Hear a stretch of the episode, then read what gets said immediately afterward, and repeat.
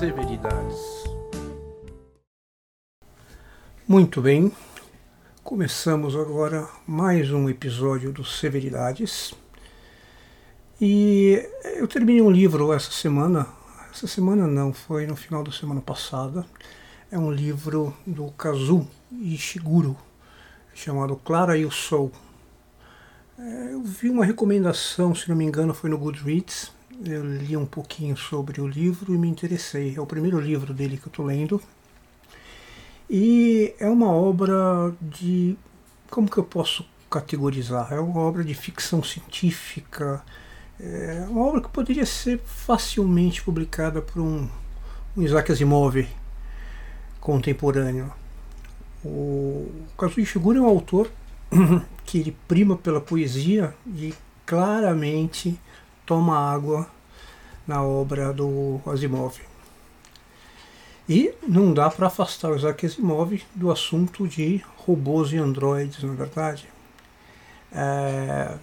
E o Claro e o Sol justamente fala um pouquinho sobre isso. Outra referência que eu percebi bastante clara no texto do Shiguro é uma, uma referência ao Philip K. Dick também. Que também não dá para não lembrar do Blade Runner, que na verdade chama, é, se chama Android Sonham com Ovelhas Elétricas.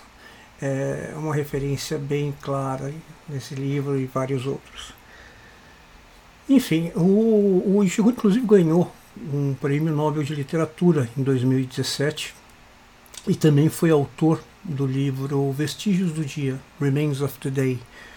Não sei se vocês lembram, na década de 90 é, foi transformado em um filme com uma, uma, uma, atuação muito bacana do, do Anthony Hopkins. Se não me engano, foi antes do Hannibal, antes de fazer O Silêncio dos Inocentes que o Hopkins é, faz, interpretava um, perso um, personagem do livro do Shiguro que fazia o papel de um mordomo bastante peculiar, uma casa bem especial. Mas enfim, isso é assunto para outra hora. Eu quero ler esse livro, inclusive, o, o Remains of the Day, o Vestígios do Dia, mas está em quarto plano agora. O, o livro ele faz uma preparação bem longa nos primeiros capítulos, né? até o capítulo 5 ele faz uma preparação psicológica dos personagens, das histórias dos personagens, e às vezes chega até ficar um pouco maçante, mas não chega a ficar maçante. É, ele escreve muito bem, né? E esses capítulos iniciais servem para embasar alguns valores dos livros, né? e posicionar um pouco a personalidade do, dos atores ou personagens. É, e o autor, assim, durante a narrativa, ele leva o, o leitor a suspeitar de algumas situações e o que é bacana é que as, essas situações, essas tensões, muitas vezes, não levam para o desfecho esperado. Mas a, a, acabam acontecendo coisas mais interessantes ainda. Estou me segurando para não dar spoiler, não vou dar spoiler. Né?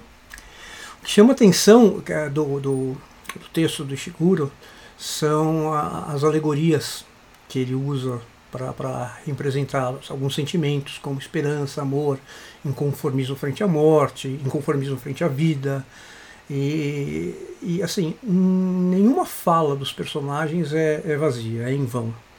Tudo, se você for pensar em retrospectiva agora, eu que li o livro, faz sentido em algum momento. É um bom livro para reler. Eu postei aqui cinco motivos, não estrelinhas, de ter gostado do livro e, e recomendar. Primeiro, o livro não pretende ser um superclássico de ficção. Usa a ficção mais como um contexto que funciona bem legal. A história é bem fluida.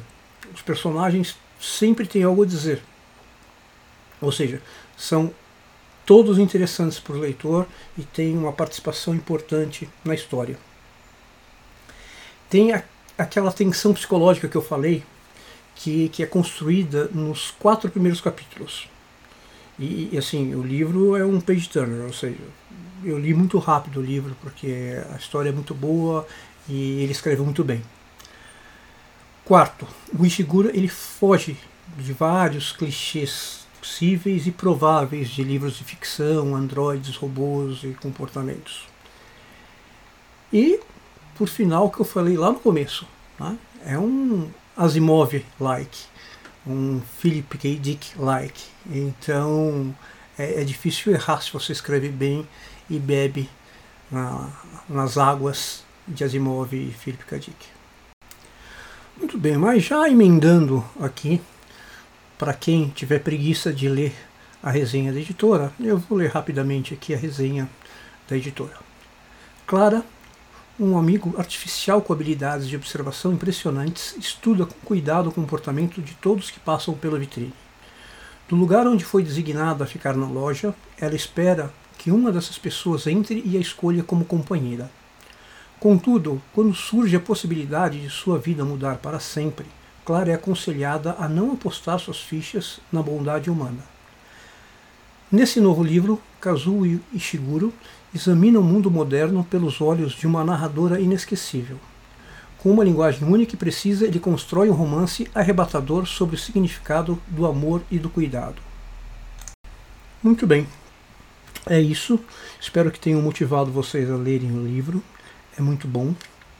E não se esqueçam que na descrição aqui do podcast tem o link para o texto que eu escrevi sobre o livro, muito parecido com esse que eu estou falando para vocês.